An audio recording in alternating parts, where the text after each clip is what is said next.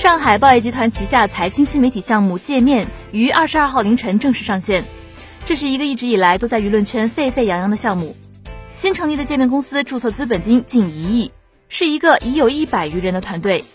不得不说，这是一个豪华起步的新媒体项目。今天的每日科技视点，我们一起来关注上报集团新媒体界面究竟是什么。每日科技视每日科技视点，关注信息科技的点点滴滴。上海报业集团的澎湃问世，引起了至少是媒体圈的强烈关注。就在今天，界面正式上线公测。这个一度在江湖中引起轩然大波的项目，是不是投入了数亿美元？是不是要做东方的布隆伯格彭博社？是不是一千美元买一篇外稿？是不是财大气粗，完全不差钱？今天的节目，我们为你一一揭晓。界面的到账资金一亿人民币左右，虽然没有数亿美元，但投资额也不算小。当然了，也谈不上多么财大气粗，多么不差钱。界面中甚至有人对当初数亿美元的传闻充满一种纠结的心态。一方面，数亿美元的确很吸引眼球，而且会在洽谈投资时有一定的便利。但另一方面，合作者也好，求职者也好，个个如狼似虎。既然你不差钱，自然狮子大开口。一个在见面中搞市场推广的朋友不无这方面的痛苦。大家都以为我不差钱，一开口就是上百万合作费用，土豪不是那么好当的。界面除了持股超过百分之五十以上、处于绝对控股地位的上海报业集团外，还有两家金融股东是国泰君安和海通证券，一家 PE 股东联想弘毅，两家互联网股东小米三六零以及卓尔传媒。获取投资的过程在有些股东眼里很是迅速，但在有些股东那里则是相当漫长，期间也不乏被一些公司敷衍五分钟就打发走人。这种在江湖里经常上演的事儿，在界面上也不例外。对于管理团队，目前可以确定的是，他们必须依靠业绩获得董事会的认可，才能得到奖励。这也是目前风险投资市场中广泛采取的方式。界面在七个月之前启动，经过几轮招聘，目前一共有一百三十人，其中真正意义上去做采访写稿的记者队伍只有三十人。据称还想再招三十到四十人，但苦于优秀的财经记者相当难招，这是当下媒体圈的实情。有很多资深的优秀财经记者已经转行，这里包括国内顶尖的两家财媒体财新和财经。界面目前已经开始进行二轮融资的启动，据称有包括红杉、鼎晖等不下五家知名投资公司表达了意向。一个可以明确的信息是，就初期上线的界面网站而言，它更像是一个精品财经网站，而不是金融产品。数月前关于金融方面的规划，在这一版中并没有太多体现。而是会出现在二期一个叫摩尔金融的平台上。之所以分为一期、二期，是因为界面的投资额恐怕并不允许他们将战线拉得如此之长。而且，金融媒体是一个比财经媒体更难操作的业务。界面主力团队的背景大多是财经媒体出身，而不是金融公司出身，这就决定了早期界面还聚焦于财经之上。从消息渠道看到了界面的网站样式，这是一个有些门户构架的泛财经性质的网站。他会对一些社会热门事件，比如娱乐圈的事情，做一些简短的报道，而主要关心的还是公司报道。每日的出稿量大致是一本第一财经周刊的规模。由于界面团队中很多都是一财周刊的创办者，操作套路并不陌生，沿袭一财风格倒是很容易理解。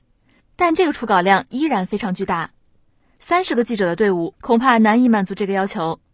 虽然当下界面有备稿，但上线之后恐怕一两周就会用完。后续的持续保质保量的初稿依然是一个巨大的挑战。于是，一个能否调动全民参与的商业新闻网站的途径就被画了出来。从界面的一些宣传资料中，你能看到，他们希望通过用户参与的方式带动稿件的生产量。界面最大的探索也是比较有趣的地方，在于它的右侧模块部署了三个按钮：选题会、预告片、撰稿人，也就是上述的全民参与。选题会、预告片、撰稿人有一定的业务链接关系。经过选题会的讨论，有可能成为预告片里的预告。如果选题会由外部作者主持，那么最后出炉的文章就会出现在撰稿人模块里。这种内容生产的方式带有一定的众包和外脑性质，在国内还属新颖，但其实难度很大。它的难度在于，由于生产过程处于半公开状态，如何应对同行竞争、公司公关部门干扰，都是需要去实际验证的。甚至主持一个线上聊天并使之有效，都不是那么轻而易举的活。但这的确是一种打破传统新闻生产流程的探索。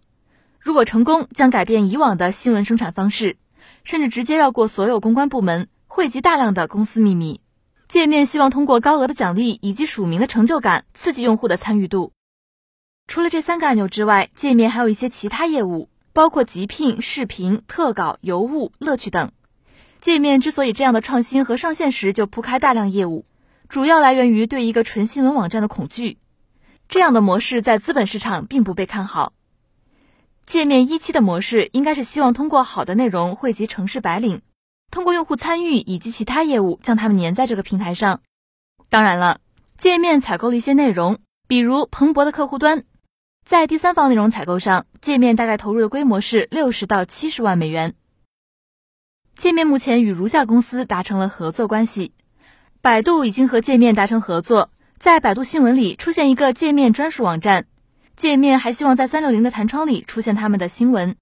除此之外，分众还提供价值约一千万的广告展位。从业务线与合作伙伴这个链条来看，界面是这样一个结构：合作伙伴导入流量，界面通过提供内容和互动服务运作这些流量，并夯实为活跃用户，然后通过其他业务将其转化为商业价值。但是，界面面临的市场环境还是相当严峻的。初期。业务线可能铺得太开，市场预期过高。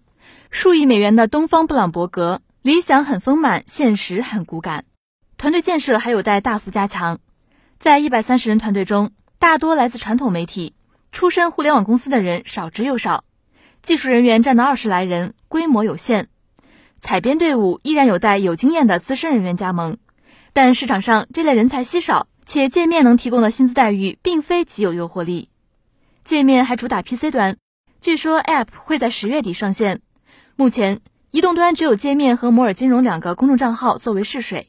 界面所期望的那种互动新闻社区，如何在移动端铺开，其实谁都没有答案。产品形式上依然有门户的强烈特点，聚焦泛财经，这些都不是什么太新的东西。虽然内容生产方式有突破，但仍需要实证打磨。好了，关于这个话题，我们就说到这里。感谢你的收听，同时欢迎大家关注我们的微信公众账号“直播互联网”。你的观点、意见和建议都可以通过微信公众账号“直播互联网”和默然联系。每日科技视点，每天不见不散。